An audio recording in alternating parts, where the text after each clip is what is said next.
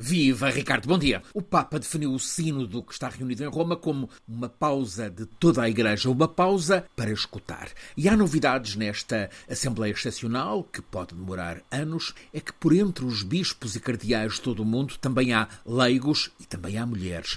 E pela primeira vez, todos e todas podem votar. As 64 mulheres com assento no Sínodo vão votar sobre temas que estão a suscitar debate. Há oposições dentro da Igreja, Temas como, por exemplo, o celibato dos sacerdotes ou o papel da mulher na Igreja e, designadamente, a possibilidade de mulheres serem diaconisas na Igreja Católica e presidirem a batizados e casamentos. Há movimentos de madres superioras, mas também de noviças nesse sentido.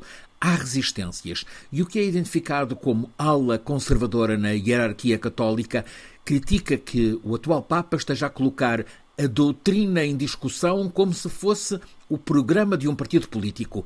É a crítica a que dá voz, por exemplo, um cardeal alemão que tem o nome de um famoso ex-futebolista, Gerd Müller. O Papa Francisco vai intervindo no Sínodo, voltou a fazê-lo esta quarta-feira, com um discurso em língua castelhana. Houve quem comentasse que este Papa que viaja tanto nunca foi à Argentina natal como pontífice.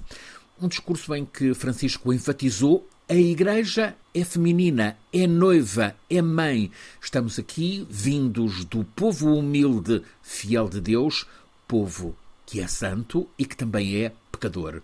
E a Igreja, reforçou o Papa nesta intervenção, não é, não pode ser como um supermercado com lista de preços para serviços sacramentais. O Papa acrescentou que é doloroso saber que há paróquias pelo mundo onde isso continua a acontecer. E ainda disse mais o Papa Francisco: o clericalismo é um flagelo, é uma praga que está a manchar o rosto da Igreja Católica. Assim, o Pontífice trata de colocar alicerces para a reconstrução do edifício da Igreja Católica e para que um dia o sucessor, eleito por cardeais de todo o mundo, que foram escolhidos por ele, possa continuar a reformar a Igreja Católica. Houve nos últimos 60 anos, aqui tomando por referência o Concílio Vaticano II, seis papas: João XXIII, Paulo VI, João Paulo I, João Paulo II, Bento XVI, agora Francisco todos diferentes, sobretudo no estilo, mas também no discurso. Bento XVI, mais dedicado ao dogma. Francisco, tal como João Paulo II, mais envolvidos com a transformação do mundo,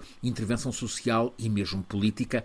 Aliás, em plena integração na realidade do mundo que viveram João Paulo II a queda do muro e o estilhaçar do Império Soviético, Francisco, ativamente envolvido sobre as crises, os conflitos, as tragédias do nosso tempo instável, com as guerras, o drama dos migrantes, dos refugiados, a emergência climática. Mas há uma diferença que é fundamental no atual Papa Francisco. Ele não se refugia nos dogmas imutáveis, pelo contrário, desafiou-os e reconhece que metade ou mais da humanidade é de mulheres, que a Igreja tem posto de lado, ao contrário do que é relatado sobre os tempos primitivos, e que essa realidade tem de ser refletida. Este sínodo no Vaticano já está a quebrar tabus, põe à vista a valentia do Papa no esforço para devolver à Igreja Católica a força transformadora que já teve, livre de dogmas. E o Papa dedica-se a que o futuro vá por aí.